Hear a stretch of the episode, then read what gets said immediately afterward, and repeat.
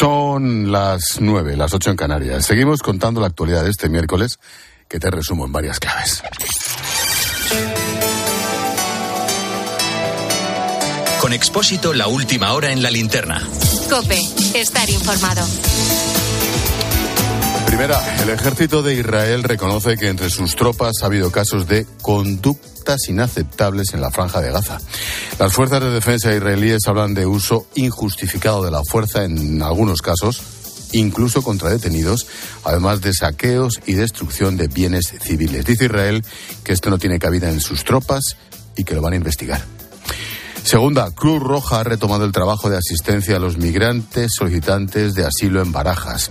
Lo han hecho casi un mes después que se retirasen debido a las condiciones de saturación en las que se encontraban las salas del aeropuerto. Ahora Cruz Roja regresa porque la ocupación ha vuelto a la normalidad, dicen, se han limpiado, desinfectado y acondicionado las estancias. Tercera, detienen en Argentina a un yihadista investigado por la Guardia Civil por traducir al español contenidos propagandísticos del Daesh. La investigación comenzó en España, el arrestado difundía, entre otras cosas, contenidos con referencia directa a nuestro país como los atentados de Barcelona y Cambrils en 2017. Y cuarta, las autoridades de Venezuela informan de que al menos 50 personas han muerto en el derrumbe de una mina ilegal en el estado de Bolívar, frontera con Brasil. Al parecer hay más de 100 personas sepultadas. Los propios mineros están realizando las labores de socorro y rescate.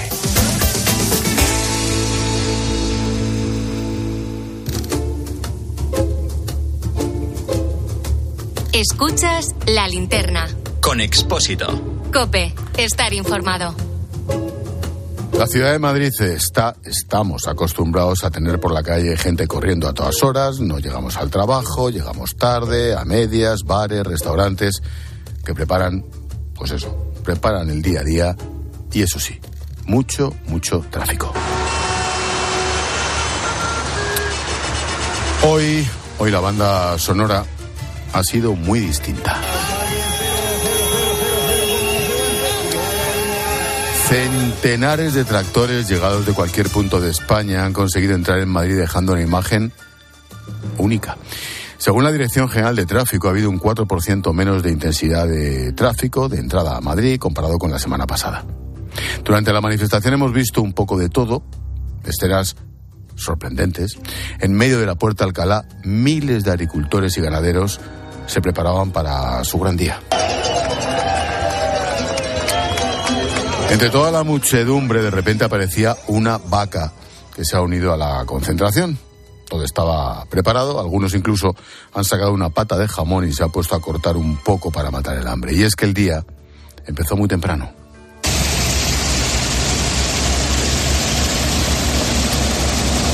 Desde cinco puntos distintos salían los tractores custodiados por la Guardia Civil. Uno de ellos es Jesús, que ha ido en la marcha que ha partido desde Torrejón de la Calzada por la A 42. Porque el campo no tiene relevo generalizado, ¿sabes? La gente mayor se jubila y la gente joven no hay gente para disponer del campo, porque cada vez nos lo ponen más difícil. Temas burocráticos, de trabajadores para poder contratarlos, productos cada vez más baratos, la maquinaria intocable.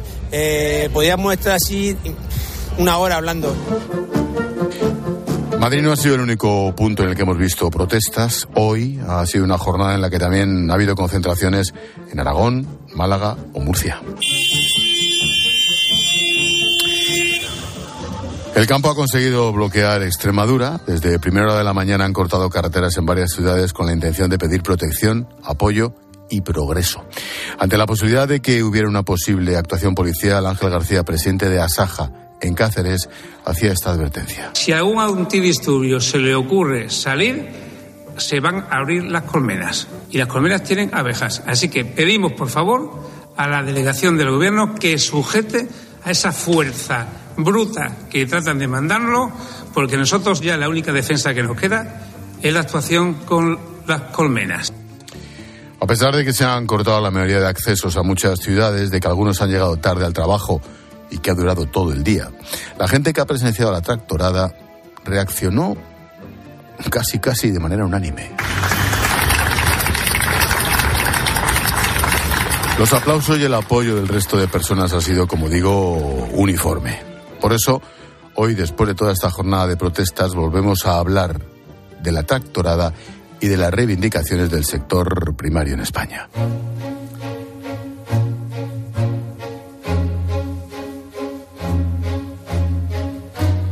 La jornada empezó muy temprano, cerca de 500 tractores y un centenar de autobuses llenos de agricultores han puesto rumbo a Madrid la intención era llegar al Ministerio de Agricultura en Atocha.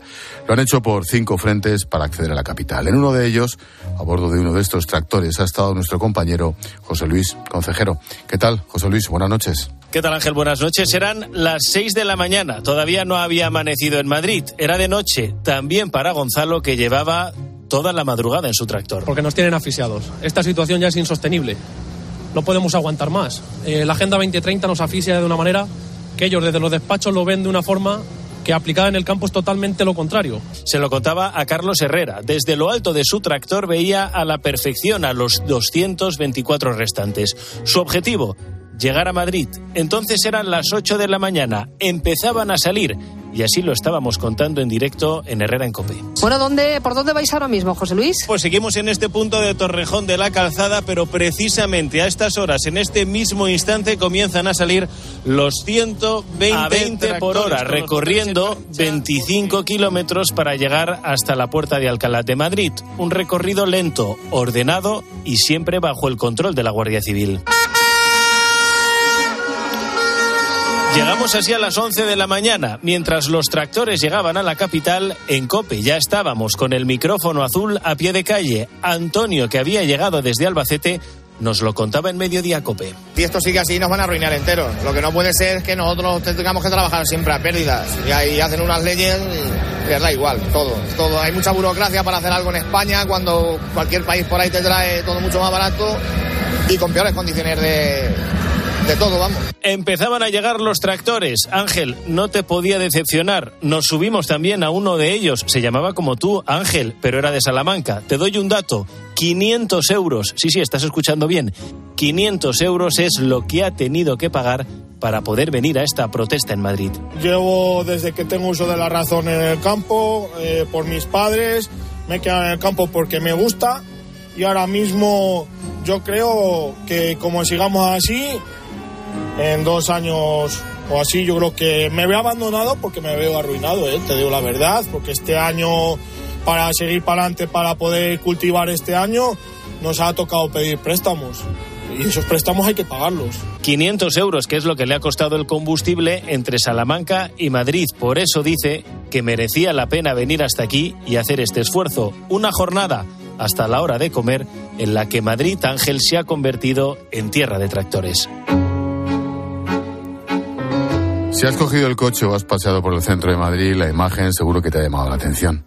A un lado varios furgones de la Policía Nacional, mientras que al otro decenas de tractores parados, rodeados de miles de agricultores, protestando con sus chalecos amarillos.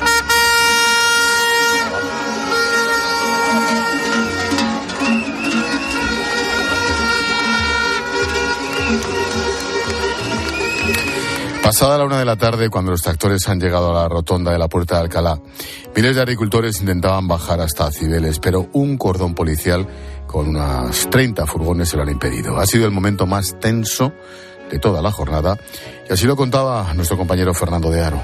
Mira, mira, mira. En este momento se rompe, se rompe, se rompe la línea por razón de, la, de los antidisturbios. Hay alguno que se ha colado y en este momento están golpeando con dureza los antidisturbios. Durante horas el centro de la ciudad ha estado colapsada por agricultores y ganaderos que se han concentrado para protestar por las condiciones de vida. En este lugar nos hemos encontrado con Miguel. Porque estamos produciendo un producto muy bueno aquí en España y nos entra de fuera sin ningún etiquetado, en malas con pesticidas y, y, mucha y nosotros aquí tenemos mucha burocracia. Lleva muchos años dedicándose al cultivo del cereal, del girasol, en un pueblecito de Burgos. Ha llegado con su tractor en un trayecto de día y medio. Así contaba cómo veía el futuro del sector. Pues que no sé si podremos pasar otra campaña más, porque lo que no se puede comprar los productos para poder llevar a cabo el, el cereal más caros y a la hora de vender lo nuestro está por los suelos. Muy cerquita está César, que ha venido en coche hasta la céntrica plaza de la Puerta de Alcalá. Es de Madrid, se dedica al cereal. Asegura que tras la pandemia y sobre todo después de la guerra de Ucrania su producto se ha devaluado. Un problema que dice tiene su origen en la PAC. Uno de los mayores problemas que hay es la nueva PAC y con la nueva PAC que, que han diseñado desde Bruselas gente que yo creo que no tiene ni idea de lo que es la agricultura, eh, permiten o, obligan, mejor dicho, a realizar unos ecoregímenes que en cuanto a productividad está muy mermada y que no y que hacen que el negocio de la agricultura sea un negocio que no es rentable. El trigo es un quebradero de cabeza para muchos agricultores que están echando cuentas, que no, no obtienen beneficio. Consideran que hay otros países que salen que salen bien parados y que los costes son demasiado altos. vendimos hasta 60 pesetas el kilo de trigo y ahora estamos vendiendo, no ya pasa poco de 30. Y tuvimos, el año pasado tuvimos por el tema, todo el tema de la guerra de Ucrania y por ahí tuvimos los costes más exagerados que hemos tenido nunca, multiplicados por tres. Y luego una, ha cambiado la PAC, de PAC cobramos menos y tenemos unas exigencias que lo único que nos hacen es producir más caro. Es Álvaro, agricultor de las merindades en la provincia de Burgos. Cuenta que la forma de hacer el barbecho, la forma de sembrar con herbicidas u otros productos que por otros sitios sí se permiten, aquí hacen insostenible el campo. Espera que haya solución más pronto que tarde. No creo, no, no, no.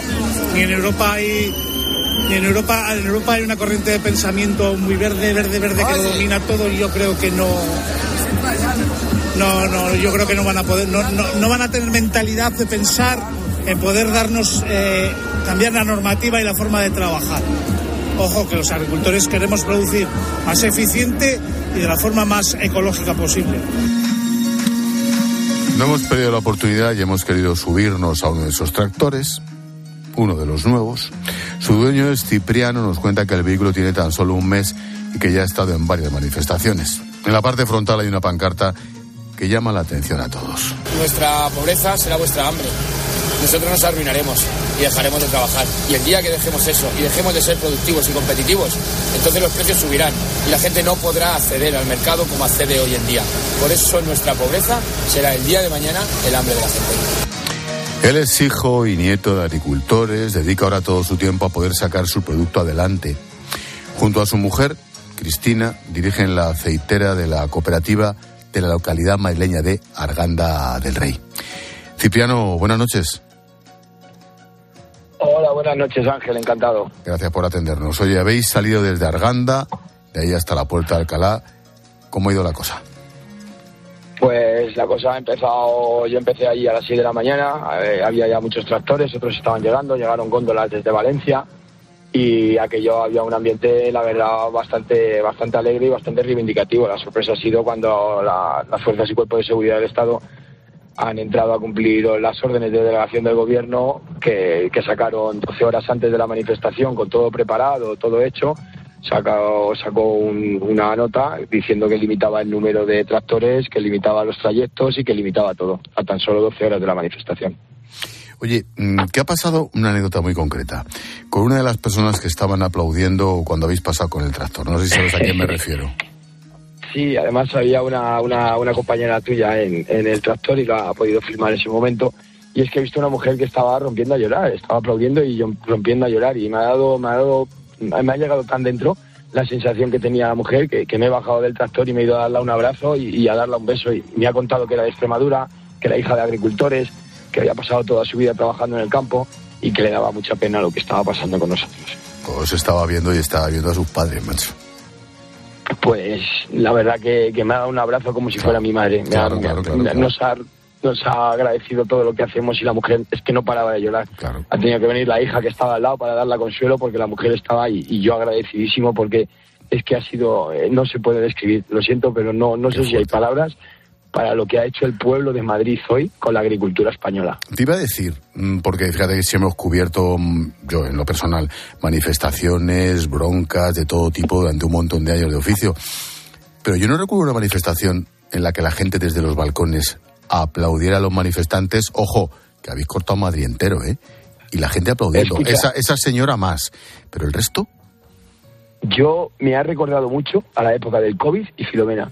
Yo aquí en Arganda, en la época del COVID, con mi tractor, cuando todo el mundo estaba encerrado, iba desinfectando las calles con lejía a una proporción del 2%, y yo veía a la gente salir de los balcones, aplaudirnos, salir a las casas, cuando Filomena, echando la sal para desatascar el municipio, el tractor podía con las cuestas, Arganda tiene muchas cuestas, los camiones no pueden, entonces nos encargamos durante 12 días, 12 horas nocturnas, y me acuerdo de la gente aplaudiendo, y yo creo que todo eso que hemos hecho, la UME, de los pueblos, que somos los agricultores, todo eso que hemos hecho todo este tiempo atrás y que se están dando cuenta a día de hoy que es que realmente no hay productos europeos y españoles a la venta porque estamos dejando de ser productivos. Oye, en tu caso, ¿qué pasa con el aceite? ¿Por qué está tan caro? ¿Por qué no te renta? ¿Qué pasa? El aceite, mira, te lo voy a explicar muy simple y muy claro porque las cuentas no gustan a todos. Una oliva aquí en Arganda te da 10 kilos. 10 kilos este año, un euro, 10 euros. A mí este año podar la oliva me ha costado 4 euros. 4 euros me ha costado podar ese olivo. Solo podar. Pero es que coger la aceituna este año me ha costado otros 3 euros. Ya son 7 euros los que me acabo de gastar este año. La aceituna, que acaba de terminar, y la poda. De esos 3 euros que me quedan, tengo que tratar, tengo que arar, tengo que quitar chupones, tengo que sacarlo a la venta los costes, la gente no se, lo, no se lo cree, las industrias no tienen descuentos en la luz, no tienen descuentos. Nosotros tenemos un IBI aquí que nos subieron un 130% por estar en Madrid, por estar a los pies de Madrid, y por ejemplo la bodega de 15.000 euros pagamos 36.000 euros. Esos son 175.000 kilos de uva blanca que hay que poder pagar. No se puede apretar de esa manera al productor, a la materia prima, porque entonces al final se disparan los precios. Y también es verdad que independientemente de la subida de costes, los las bajas producciones españolas a raíz de Filomena a nivel nacional han mermado casi en un 40 o un 50%. Es decir, la gente dice, este año habéis tenido el doble que el año pasado. Claro, el año pasado tuvimos 200.000 kilos, este año hemos tenido 400, pero es que tenía que haber tenido un millón y medio de kilos este año, no 400. El doble de uno es dos, pero no tienes para montar un equipo de fútbol sala. Ya te entiendo. Nos quedamos con, con esos aplausos por la calle mientras paisabais con el tractor y con esa señora, y con esa señora emocionada. Cipriano, tú y Cristina dirigís esa aceitera en Arganda del Rey. Gracias por acompañarnos y suerte, amigo. Una puntualización, somos los, responsables de comunicación y, gestión para poder, para poder tener más visibilidad y para que la gente conozca el, producto de, de, kilómetro cero y el producto de cercanía. Si la gente, que hay 6 millones de consumidores, por ejemplo, en mi caso en Madrid, conociera el producto de Madrid, no tenemos cojones los agricultores a producir para todos ellos. gracias, Cipriano, cuídate. Muchísimas gracias por vuestra entrevista y sobre todo por apoyarnos, porque los medios de comunicación sois nuestras balas. Muchísimas gracias, de verdad. Adiós. Según Unión de Uniones de Agricultores, la organización asegura que hasta 13.000 personas habrían participado en la tractora de Madrid. La delegación de gobierno dice que son 4.000. Bueno, algunos de ellos comenzaron la marcha muy temprano, como te cuento, atravesando la Nacional 6, pero finalmente se han quedado a mitad de camino. Hemos salido a las 3 de la mañana para estar a las 7, que era la hora de salida desde el Espinar, desde el Hotel del Espinar. Salimos, hemos llegado a las 6 o por ahí, o 6 y 10, al Espinar. Hemos estado tomando un café y nos venimos ya en convoy para, para Madrid. Pasamos por todas las nacionales porque por la autopista no nos dejan ir. Hemos llegado a San Rafael y ya retenciones, retenciones, retenciones hasta que ha llegado y nos han parado en seco. Una vez retenidos, han intentado por todos los medios negociar para seguir su camino, maniobra pues que no ha tenido éxito llevamos toda la mañana, eh, pues toda la, desde las siete y media de la mañana aquí y se han puesto en medio de la carretera y no, no podemos pasar. Por dos o tres veces hemos negociado que nos dejaban subir de momento al, alto del León. Cada vez que arrancábamos el tractor se volvían a poner y no nos dejaban pasar. Por eso nos sentimos engañados e indignados. Tenían la esperanza de llegar a la puerta de Alcalá con el resto de compañeros, pero no ha habido forma. Así que ahora se buscan la vida para volver atrás teníamos eh, WhatsApp del sindicato de que, de que todos los tractores podíamos pasar. Y ellos ahora luego nos dicen que solo eran 150 los que estaban autorizados, que no podían más y que ya habían pasado y que nos hemos, nos vamos, y ese era el tema. Así que aquí éramos, en, en, el Espinar esta mañana éramos más de mil tractores. La idea pues es volvernos ya, porque no nos vamos a volver a casa. Parece los compañeros se han cansado y, y nos vamos para casa. La intención de la concentración era reunirse con el ministro Luis Planas, pero, pero parece que tampoco. Eh, Valentín García es miembro de la Comisión Ejecutiva de Unión de Uniones de Agricultores y Ganaderos. Valentín, ¿qué tal? Buenas noches. Hola, buenas noches. Una valoración de lo que hemos vivido todos hoy en Madrid. Bueno, pues yo creo que a las pruebas me remito, un rotundo éxito, una participación masiva y eso que, como decía el compañero anterior, hemos tenido mala fe por parte de la delegación del Gobierno y yo no sabía que cuando uno hace unas previsiones de una manifestación, si supera el número que has comunicado, te impidan por todos los medios, que es lo que nos ha pasado, ¿no? Desgraciadamente ha quedado mucha gente sin poder llegar a Madrid, pero ha habido momentos en donde lo veíamos claro la pretensión era que no llegáramos ninguno y ante esa duda pues no nos ha quedado más remedio que al menos los autorizados pudiéramos entrar en Madrid porque si no hubiera sido mucho más penoso todavía. Al final, mm, con el ministro de Agricultura, imposible.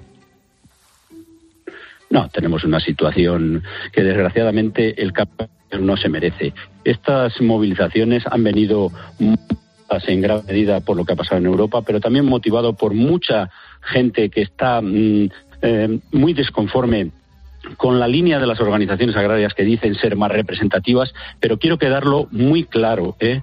No hay elecciones en el campo. Esas tres organizaciones se las ha dado la representatividad por el artículo 33 y todavía la secretaria general del Ministerio se atreve hoy a decir que nosotros no somos representativos. ¿Y por qué los otros sí? Porque son sus amigos. Cuando haya unas elecciones, en las urnas se demostrará quién es cada uno. En los sitios donde se hacen elecciones, en España en cuatro comunidades autónomas, la única organización que es representativa en las cuatro es la Unión de Uniones.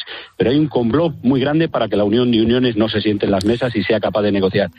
Mm, Valentín, volviendo a la reivindicación, lleváis ya varias semanas montando las manifestaciones por toda España, poco a poco nosotros, yo no como periodista, ¿eh? sino como madrileño y como consumidor, poco a poco empezamos a respetaros. Pues hombre, yo creo que eh, la satisfacción más grande ha sido esa, ¿no? El ver que la gente en Madrid y en los pueblos por, por los que hemos atravesado, todo el mundo aplaudía prácticamente no ha habido nadie que le pareciera. Sabemos, y desde aquí quiero pedir disculpas, que hemos provocado muchos problemas en el tráfico y muchos problemas a mucha gente, pero creo que, desde luego, la gente se va concienciando que de verdad hay un problema en el español y en la ganadería. Y la última, ¿ahora qué? ¿Cuál es, ¿Cuál es la agenda que a partir de estos días, Valentín?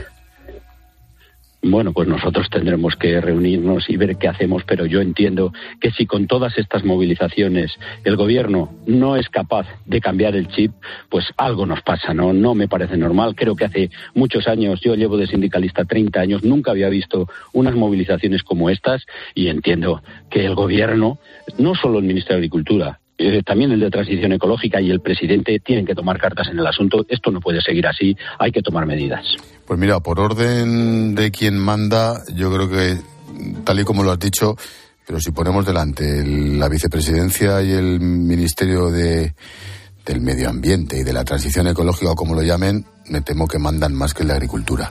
Por lo menos visto desde aquí. No sé qué te parece. Pues desgraciadamente sí, porque en Castilla y León, fíjate la que tenemos montada con la fauna salvaje. Ahora estamos mucho más protegidos, tenemos mucho más protegidos a los lobos que a los ganaderos y a la ganadería. Desgraciadamente se nos están acabando los ganaderos y la ganadería. Valentín García, miembro de la Comisión Ejecutiva de Unión de Uniones de Agricultores y Ganaderos. Suerte, amigo. Cuídate. Gracias. Buenas noches. Un saludo. Hoy hemos hablado de las protestas en el campo que han bloqueado las calles de Madrid, Aragón, Málaga o Murcia. Centenares de tractores han vuelto a salir a la calle dejando una imagen a la que tendremos que acostumbrarnos. Unas protestas que están sirviendo para que, cuando menos, tomemos conciencia, todos, de la importancia de nuestro sector primario.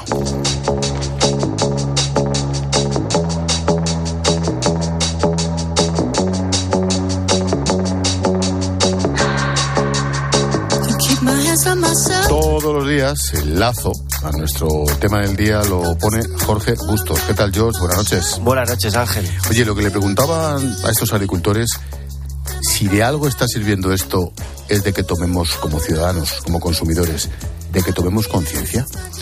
Yo creo que desde luego ese objetivo lo, lo, han, lo, han, cumplido. Fíjate que la incógnita con estas movilizaciones era si acabarían perdiendo el favor social, porque partían con la simpatía de la sociedad. Pero los testimonios de los tractoristas que has entrevistado, yo creo que dan cuenta de que la gente sigue apoyando las reivindicaciones del campo, que siguen pareciéndoles justas, aunque conlleven molestias como las que ha habido hoy Madrid y otras ciudades, ¿no? Y que colapsen arterias fundamentales de las ciudades. Fíjate que ya son tres semanas de protestas. Eh, nadie sale tres semanas, abandona su trabajo y está tres semanas subido a un tractor si no lo mueve la desesperación. Lo están haciendo porque realmente se sienten desesperados. ¿Cuál es el problema? Que sus dos principales reivindicaciones, que se podrían resumir en, en una competencia más leal eh, eh, a nivel internacional con otros mercados que no cumplen sus exigencias sanitarias y precios más justos y una burocracia verde más razonable y menos, y, menos invasiva, eh, no dependen en realidad de Luis Planas, que, que yo le he visto hoy tener el, el, el vaído en la sesión de control en el Congreso y luego en, lo, en los micrófonos ha, ha, justificado ese momento de estrés pues por, por, porque está viviéndolo, digamos que está somatizando la tensión de las protestas. Pero es que Planas, ¿qué les ha ofrecido? Les ha ofrecido eh, más ayudas y que el cuaderno digital sea optativo. Un cuaderno digital que es una imposición de la transición verde, en fin, poco puede hacer. Yo creo que esto depende en buena medida de la Unión Europea, hay que decir la verdad, y la Unión Europea, eh, un tercio de sus subvenciones las dedica a la PAC, a la política agraria común, o sea que sí que sí que se, sí que da un dinero importante al campo, pero pero eh, aún así es claramente insuficiente. O hay un terremoto electoral en las elecciones de junio capitalizado por los partidos que, que, que pongan voz al, al, al, mundo del campo, como vimos en las elecciones holandesas, por ejemplo, donde el movimiento uh -huh. campesino arrasó, o, o poco, o, o, o, no creo que vayan a tomar muchas medidas. La Ursula von der Leyen solo se movió un poco cuando un lobo le comió el pony. la, la, la cuestión es si ese apoyo de la ciudadanía y esos aplausos que se han visto en el centro de Madrid, el gobierno es consciente de la dimensión del problema y si se lo han tomado en serio, porque ni siquiera se han reunido con estos. Es que, claro, intentan dividirlos, intentan decir que no, que no son representativos, que estos son autónomos, como si un, como si un agricultor autónomo no tuviera los mismos problemas o más que alguien que está asociado o sindicado. Yo ya me conformaría con que no hubiera una politización zafia de este pijo progresismo que ve un tractor y lo considera un fascista. de forma automática. Es decir, hombre, eh, creo que Pilar Alegría y otros miembros del gobierno se han dado cuenta de que no es caer en esa trampa burda que sí están cayendo otros sanchos féricos, pero están por lo menos mostrando respeto a las reivindicaciones, por lo menos es lo es, no sé, es lo básico, el respeto. Ahora, reunirse y darle soluciones concretas, yo soy pesimista. Gracias, Jorge. Hasta luego. Hasta ahora.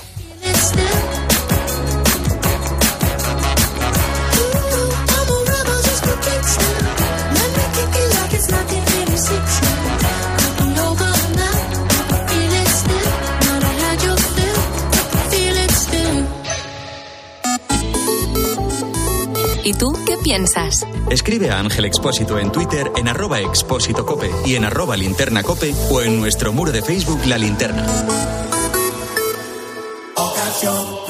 Quiero un auto que me mole. Nuestra oferta es enorme. Yo mi coche quiero tasar. Nadie le va a pagar más. Si en la huellas quieres buscar. El de Sevilla de Perlas me va. Te lo traemos de saldo está. 15 días para probar, mil kilómetros para rodar. Ocasión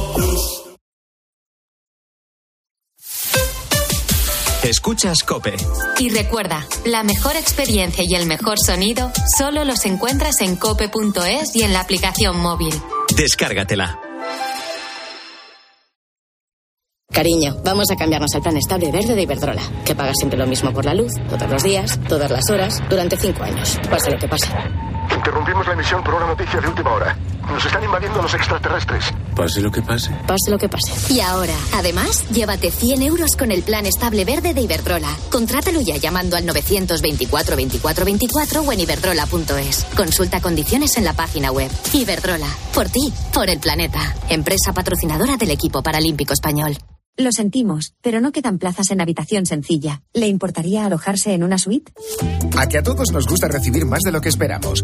Pues en Berti, además de tu seguro de hogar desde solo 78 euros, disfruta de descuentos en los servicios de reparación y reformas. Así, sin más. Calcula tu precio en Berti.es. Ahorra tiempo, ahorra dinero. Quiero explorar sin importarme cuando volver el exterior.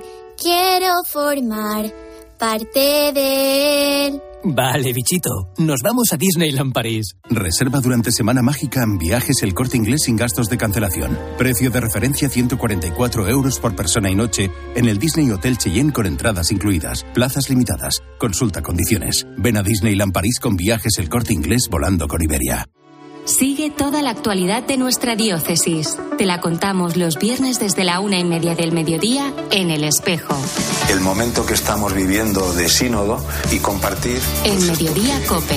Y los domingos, desde las 10 menos cuarto de la mañana, también toda la información en Iglesia Noticia.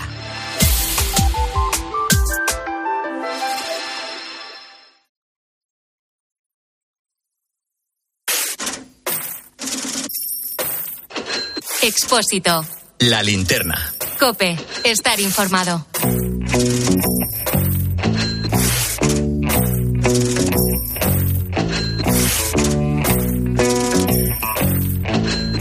Entramos en clase de economía. Uno de los datos del día es el parón en la facturación de la industria española en 2023. La cifra de negocio bajó casi un 2% en el último año, caída significativa, porque llega después de dos años de subidas, ojo, a doble dígito. Pilar García de la Granja, buenas noches. ¿Qué tal, Ángel? Buenas noches. A ver, ¿por qué el descenso en la facturación? Bueno, vamos a ver. La desaceleración económica, el enfriamiento de la economía a causa de esa subida de tipos de interés, pero no solo. Ángel, los expertos también hablan pues del incremento de los costes laborables, de todos los impuestos y la caída de la demanda. Si la industria factura menos, lo normal es que tengan menos beneficios y si no esto se mantiene y no se revierte, probablemente empecemos a ver consecuencias en el empleo, me dicen a mí los expertos que saben de esto en la segunda mitad de este año. En el otro lado de la moneda, el sector servicios. Aumentó su facturación un 2,4%, aunque la cifra tiene claroscuros porque el repunte en 2023 fue inferior al de los dos últimos años, en cualquier caso bienvenido sea.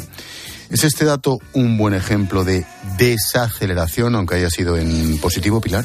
Sí, y fíjate, con el sector servicios hay un sentimiento como mixto, ¿no? Es verdad que tuvimos el año pasado récord de turismo, es verdad que restaurantes y hoteles están llenos constantemente, pero también es cierto que lo están menos que en años anteriores, ¿no? Tras la pandemia, Ángel, hay una sensación de que hay que disfrutar y eso es ocio, eso es restauración y esos servicios. La cuestión es hasta cuánto va a durar esto. Claro. Nueva huelga en Renfe. Los maquinistas han convocado cuatro días de paros en marzo. El sindicato SEMAF ha anunciado movilizaciones para los días 1, 4, 6 y 12. Lo hacen por, en, para protestar por falta de personal. Otro parón de, los de los que escuecen, ¿eh? Bueno, claro, es que eh, el, transporte ferroviario afecta a todo, ¿no? Es, es muy importante. Eh, los empleados de Renfe, pues también piden que de lo suyo eh, y se lo piden al gobierno porque se han dado cuenta que desde que empezó la legislatura, primero con los viernes sociales y, y después con los martes solidarios, bueno, pues hemos eh, visto cómo se incrementaban sector a sector el gasto estructural y el número de personal y en Renfe pues pues también quieren claro trabajar menos y que haya más gente trabajando otra cosa, la Comisión Europea ve improbable prorrogar los fondos de recuperación Next Generation más allá del 26. Pide a Bruselas a los países de la Unión centrarse en la implementación de sus planes y que el dinero llegue a donde se ha prometido. Digo que esta advertencia mirando hacia España es especialmente, ¿cómo decirlo?, patética, ¿no? Sí, pero, pero no lo hemos hecho tan mal, ¿no? Bueno, lo primero es que es una advertencia general a todos los países de, de la Unión Europea. Y fíjate, España e Italia, mirando los datos, son los países que mejor iban. En el caso de España, que mejor iba hasta ahora en esa recepción de, fondos, porque como recordarás, hace un par de semanas la no aprobación de la reforma del subsidio por desempleo ha paralizado la llegada de los últimos 10.000 millones de euros y vamos a ver qué es lo que pasa en las próximas semanas. ¿no? Pero ¿cómo funciona este mecanismo? Bueno, tú negociabas con Bruselas unas eh, reformas estructurales, Bruselas no se metía en el fondo y si, tú como gobierno considerabas que esas reformas eran necesarias para el país, te comprometías a llevarlas a cabo, a cambio de unos hitos te iban entregando el dinero, ¿no? ¿Cuánto dinero ha recibido España? 36.000 millones de euros de los 70.000 millones de euros de los fondos EU Next Generation a fondo perdido, que es lo que tendríamos que recibir a lo largo de este año y la mitad del año que viene.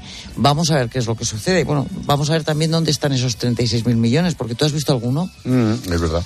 Oye, hoy pues hoy Sumar han acordado en el Congreso sacar adelante una propuesta que ya incluían en su pacto de gobierno, reducir los vuelos de menos de dos horas y media que no conecten rutas internacionales. Los socialistas aseguran que no afectará al turismo ni a las islas y añado yo, ni al Falcon. ¿Cómo se va a hacer esto, Pilar?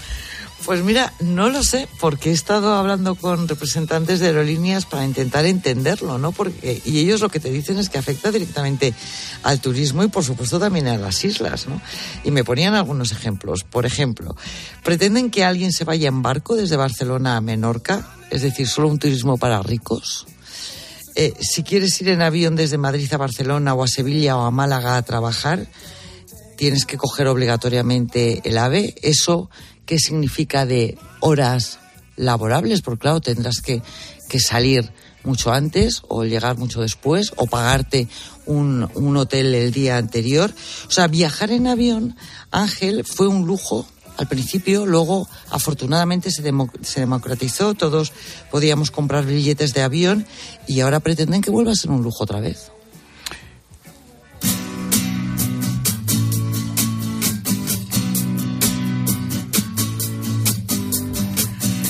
Cada vez nacen menos niños en España. En 2023 se registraron solo 3.222 3.222.000 nacimientos. Es el mínimo histórico desde que el Instituto Nacional de Estadística comenzó a medir esta cifra. Ojo, en 1941. Los nacimientos han caído un 24% en la última década. Por primera vez en la historia, uno de cada diez alumbramientos es de madres de más de 40 años. Cuando era pequeñita siempre quise tener hijos, pero para mí personalmente todavía no, no, hemos tomado esa decisión. La parte económica, si yo dejo de trabajar, pues claro, no tengo ingresos y cómo voy a poder criar o sacar adelante a esta persona. Iciar tiene 39 años, lleva cuatro años casada, asegura que tanto su marido como ella quieren tener hijos, pero les resulta imposible por cuestiones económicas. Tienen sueldos bajos y falta de estabilidad. Esta es la principal razón por la que la natalidad ha caído tanto en España, algo que afecta a nuestra economía y de qué manera. Y es que este invierno demográfico condena nuestro sistema público de pensiones, un sistema que ya necesita una profunda reforma, que está quebrado y si ves el futuro pues te echas a temblar. Bueno, esto se agudiza aún más con estos datos de nacimientos. Vamos a analizar el problema con José Enrique de Besa es economista, experto en pensiones. José Enrique, ¿qué tal? Buenas noches. Hola, buenas noches. A modo de entradilla, un, una pequeña introducción con el dato de hoy, ese dato que hemos conocido de 300.000 nacimientos solo el año pasado, ¿qué pasa a X años vista con las pensiones?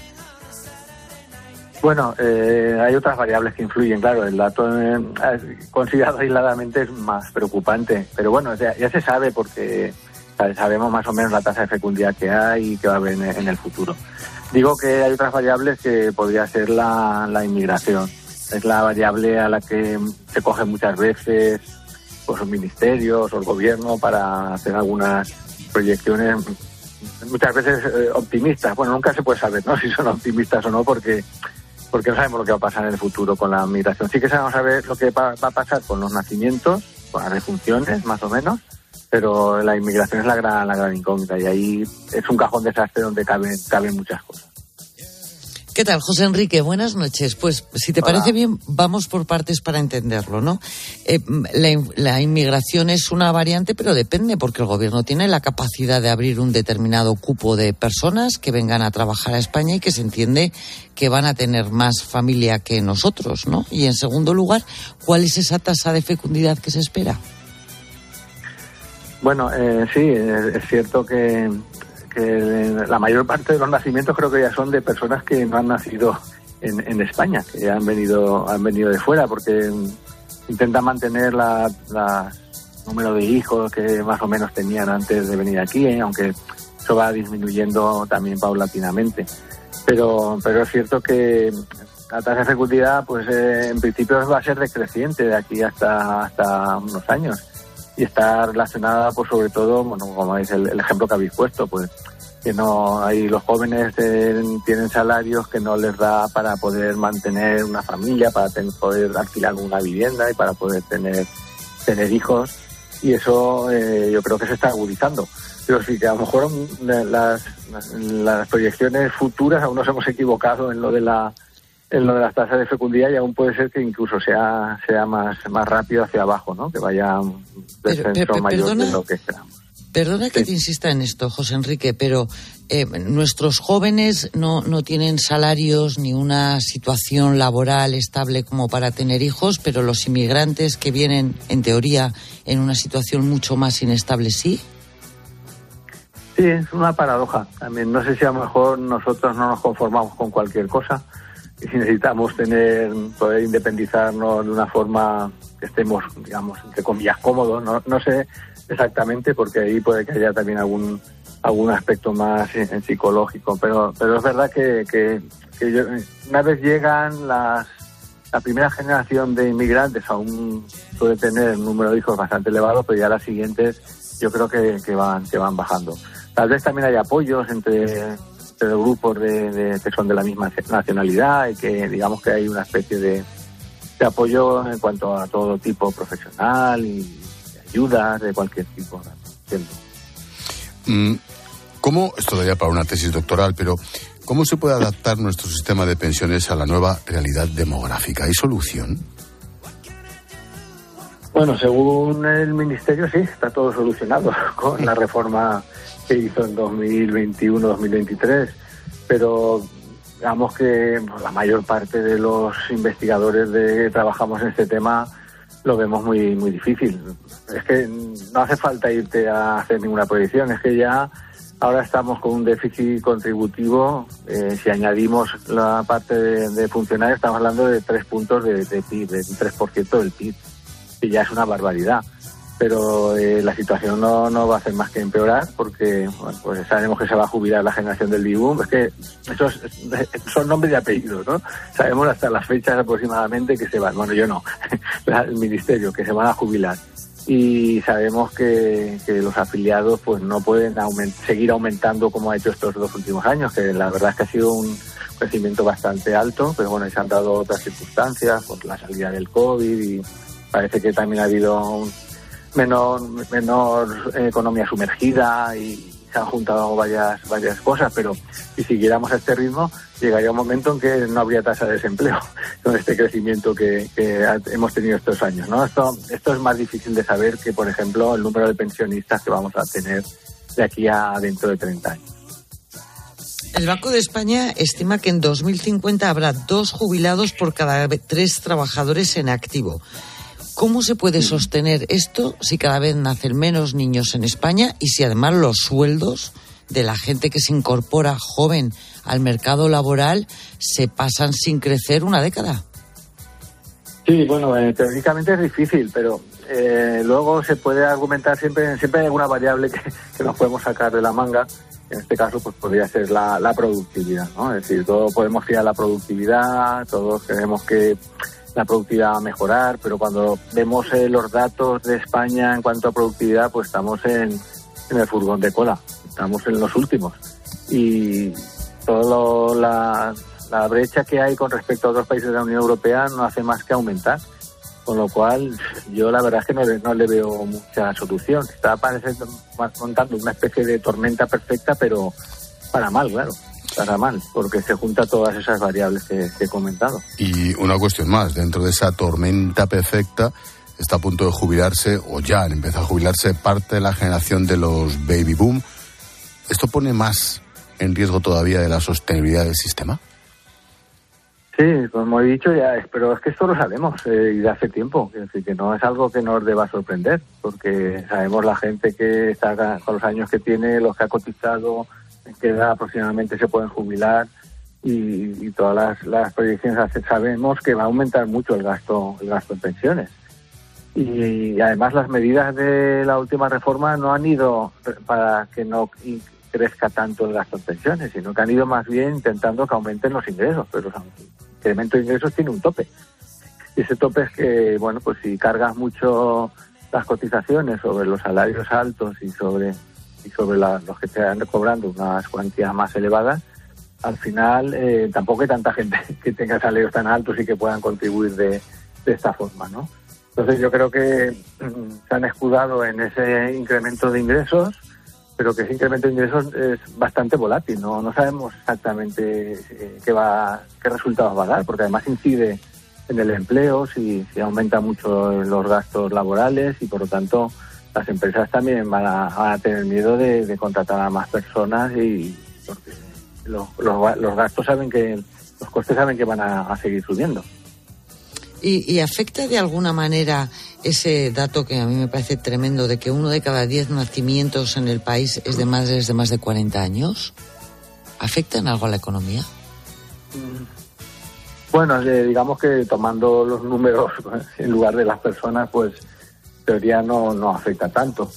Eh, pero porque al final eh, será una persona que en principio pues va a seguir cotizando, adquirirá sus derechos de, de pensión y por lo tanto pues bueno, no, no, afecta tanto. Lo que pasa es que a lo mejor eh, el problema puede ser también que la diferencia, ¿no? la, brecha de edad con los padres pues va, va a, ser, a ser cada vez mayor y, puede haber ahí algún conflicto intergeneracional. ¿no? Digo, esa parte yo creo que ya se me escapa, es más para, para otro tipo de, especialistas, ¿no? Pero eh, digamos que nosotros como economistas, pues para nosotros una persona que entra entrar en el mercado laboral y bueno, pues independientemente de la edad que tengan que tengan los padres en principio.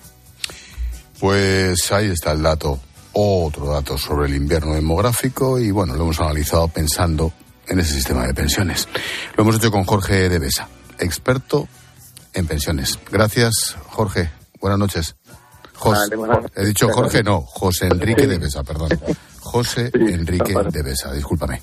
Gracias. Bueno, muchas gracias. Buenas noches. Chao.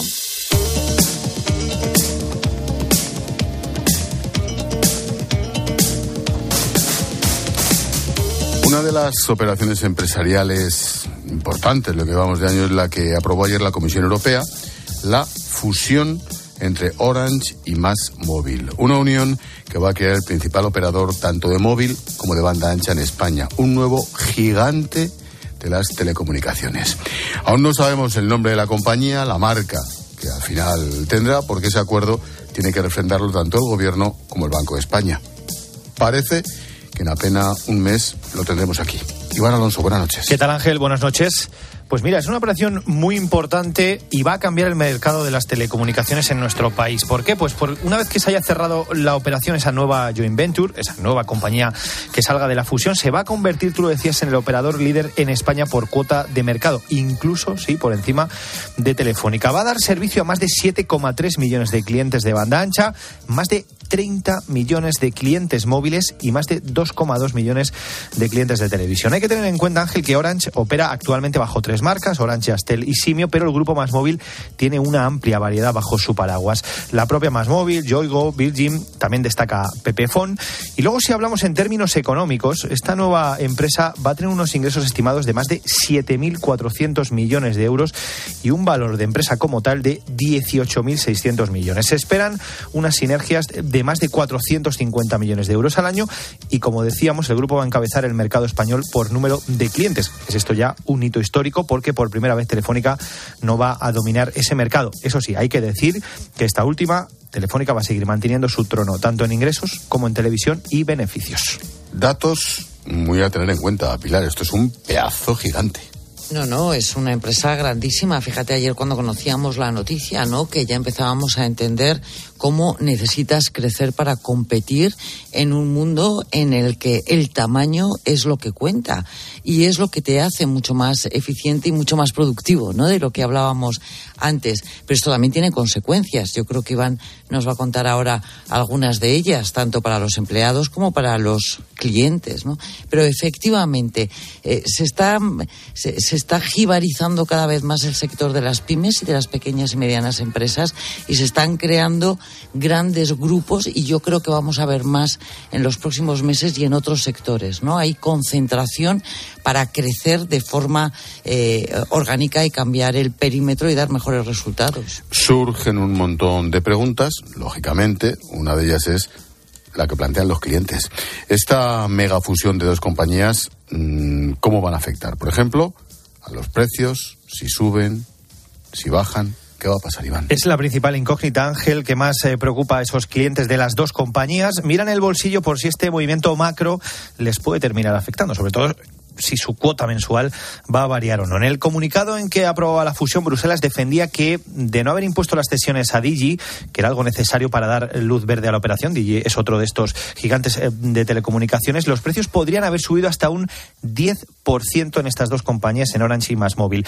Si hacemos caso a la comisión, ahora los clientes pueden estar más tranquilos. Hasta ahora, estas dos compañías han seguido estrategias distintas en cuanto a los precios. La primera, Orange, ya anunció a sus clientes que en abril iba a subir esos precios y de esperar que se mantenga así, porque, digámoslo de esta forma, es la marca premium de todas las que va a mantener la nueva compañía. Pero, por otro lado, Más Móvil ha sido el único de los cuatro operadores, de los grandes cuatro operadores que hay en nuestro país, que no ha realizado subidas de precio en los últimos años. Sus clientes esperan que eso continúe. El tema de los precios, esto es la mala del cordero, sobre todo en los clientes que no tienen acciones de las compañías, Pilar. Claro, bueno, y que tú entiendes que se hace un grupo más grande porque va a ser más competitivo y por lo tanto va a ajustar en eficiencia y te va a rebajar el coste, te va a rebajar el precio, lo que te cuesta a ti como cliente, ¿no? No esperas que, que sea un precio más alto. Claro, luego está la siguiente derivada. Cuantos menos operadores haya, puedes pensar que hay menos competencia. Por lo tanto, ahí es donde el regulador tiene que estar muy atento, porque es mucho más fácil que se cree un cártel. Y por último, una fusión de este tipo también trae consigo una consecuencia otro denominador en este tipo de cosas y es los despidos, los reajustes la reorganización de la nueva compañía. ¿Qué se espera, Iván? Esa es la gran cuestión, Ángel, que ahora mismo se están planteando los más de 2.000 trabajadores de Más Móvil y los en torno a 6.000 que tiene Orange hasta este momento. En este contexto, entre los sindicatos de, las, de ambas empresas, de las distintas compañías del grupo, se ha pedido en reiteradas ocasiones que se garantice sobre todo el empleo a las plantillas de las dos sociedades, algo que ni Más Móvil ni Orange han hecho de forma oficial. Por ahora no hay noticias sobre si se van a mantener o no todos los empleos o si podría haber algún tipo de ERE o alguna salida consensuada por, por ejemplo, se me ocurre puestos duplicados. De hecho, los ERES en el sector no son nada extraños. Hemos visto el último hace escasamente poco, Telefónica, pero sí que es cierto que Más Móvil ha ejecutado toda su estrategia de crecimiento en los últimos años sin recurrir a ellos. Para empezar a despejar todas estas incógnitas, Ángel, pues habrá que esperar a marzo, lo decíamos antes, en apenas un mes, en torno a un mes y medio, es cuando se espera que se cierre del todo la operación y que se dé el visto bueno por parte del Gobierno y Banco de España y que se produzca la presentación del que va a ser el nuevo número uno en clientes de nuestro país. Todos los que hemos vivido más o menos de cerca alguna fusión o nos ha afectado, mm, esto de los ajustes es casi casi inexorable, ¿no? Hombre, claro, y si quieren ahorrar 450 eh, millones de euros, que creo haberlo entendido a Iván, es evidente que va a haber un ajuste de, de personal, porque además es que, eh, bueno, parte de la fusión es que tú duplicas muchas posiciones y por lo tanto vas a tender a eliminar aquellas que sean menos eficientes, ¿no? Y paralelamente a esto llega la digitalización que también implica que, que tienes eh, que contratar unos perfiles que probablemente eh, no tienes en estos momentos en las empresas, ¿no? Que es una de las cuestiones, por ejemplo, que le sucedió a Telefónica y que hemos visto en otros sectores, como en Iberia. Eh, en el sector de la, de la alta tecnología, creo recordar que el año pasado en Estados Unidos las grandes han eh, despedido algo así como 250.000 personas. No porque la tecnología también va muy rápido. Por lo tanto, esto sí va a afectar probablemente al empleo y, y, y lo veremos, lo conoceremos dentro de un mes. Y antes lo has apuntado casi de pasada, Pilar. ¿Crees que habrá más operaciones de este tipo en un futuro próximo en el sector? Es que yo creo que se están incrementando tanto los costes que, que las empresas necesitan crecer en tamaño. Y, y puedes crecer en tamaño de dos formas. O, o, un crecimiento orgánico, es decir, tu desarrollo es tan grande que, que amplías tu perímetro, o comprando o fusionándote con, con otras compañías, ¿no? Esta segunda parte implica un ahorro de costes. La primera implica inversión. Y en estos momentos, con subida de tipos de interés, con una economía en desaceleración, con una incertidumbre geopolítica, las empresas están buscando más crecer vía eh, operaciones de fusión o de, o de compra. ¿no? O sea, que continuará. Gracias, Pilar. Mañana más. A ti, un besito. Adiós, chao, chao. chao.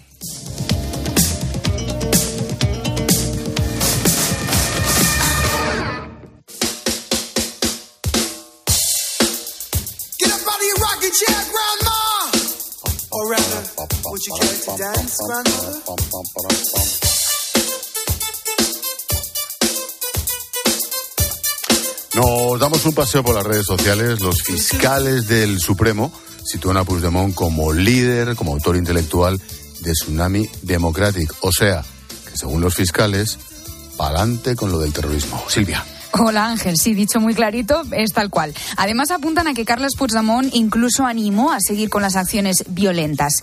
Irene escribe sobre este tema, no nos olvidemos que este mismo es de quien depende hoy el gobierno de nuestro país. Y también leemos el mensaje de Gerardo. Si en esa época era presidente de la Generalitat e hizo lo que hizo, no quiero imaginarme de qué será capaz ahora, que sabe que tiene a Sánchez a su merced.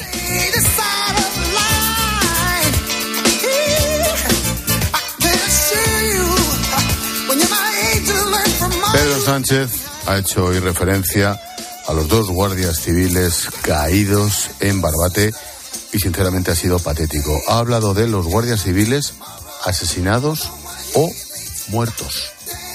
Entre Es- comillas. Eso es, eso es. Dice Sergio eh, que ha tardado Sánchez en hacerlo, que cree eh, que ha estado mal y denota poca educación eh, esa mala postura que ha tenido eh, con este tema. Luego es eh, algo que tú también eh, reflexionas, que comentas en el videoblog de hoy, un videoblog que podéis ver en X, en arroba expósito cope, en Instagram, en expósito guion bajo cope y también en el canal de YouTube y de TikTok de cope.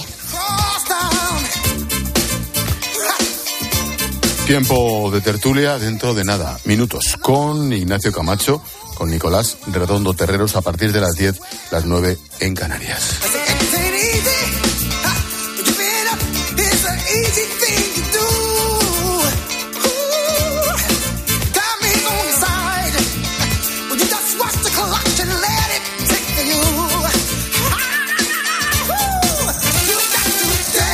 Y esperamos mensajes. Sí, toma nota porque hay un montón de sitios, no te pierdas. Mira, estamos en facebook.com barra la linterna cope, también en X, lo que antes era Twitter, en arroba expósito cope. Tenemos un número de WhatsApp, el 600-544-555, 600-544-555 y también una cuenta de Instagram, expósito-cope.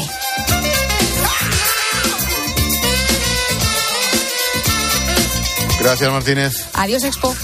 Expósito. La linterna. Cope. Estar informado.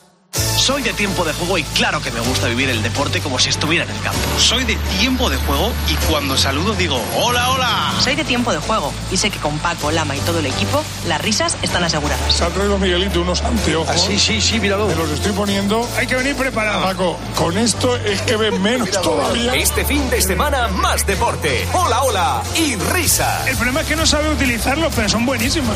Este sábado, Fútbol Club Barcelona, Getafe. Almería, Atlético de Madrid. Como para llevarlo al monte. ¿eh? Es. Y el domingo, Real Madrid, Sevilla. Tiempo de juego con Paco González, Manolo Lama y el mejor equipo de la radio deportiva. Pero Paco, como teníamos los prismáticos al revés, no veíamos lo que pasaba. El número uno del deporte. ¿Te lo digo o te lo cuento? Te lo digo. No me dejas escoger el taller que yo quiera. Te lo cuento. Yo me voy a la mutua. Vente a la Mutua y además de elegir el taller que quieras, te bajamos el precio de tus seguros, sea cual sea. Llama al 91 555 5555. Te lo digo o te lo cuento. Vente a la mutua. Condiciones en Mutua.es Escuchas la linterna. Y recuerda, la mejor experiencia y el mejor sonido solo los encuentras en cope.es y en la aplicación móvil. Descárgatela. Cuando Berta abrió su paquete de Amazon, se le aceleró el corazón. Pantalla LCD y seguimiento de la frecuencia cardíaca. La pulsera de actividad se clasificó en su corazón por su calidad y su precio. Cinco estrellas de Berta. Productos estrella a precios estrella. Empieza a buscar en Amazon hoy mismo. Contratar la luz con Repsol, ahorrar en tus repostajes. Contratar la luz con Repsol, ahorrar en tus repostajes. Contratar la luz con Repsol. ¿Pero qué estás haciendo? Contratar la luz con Repsol. Porque ahorro 20 céntimos por litro en cada repostaje durante 12 meses pagando con Wilet. Contrata la luz con Repsol en el 950 52 50 o en Repsol.es y enciende tu ahorro.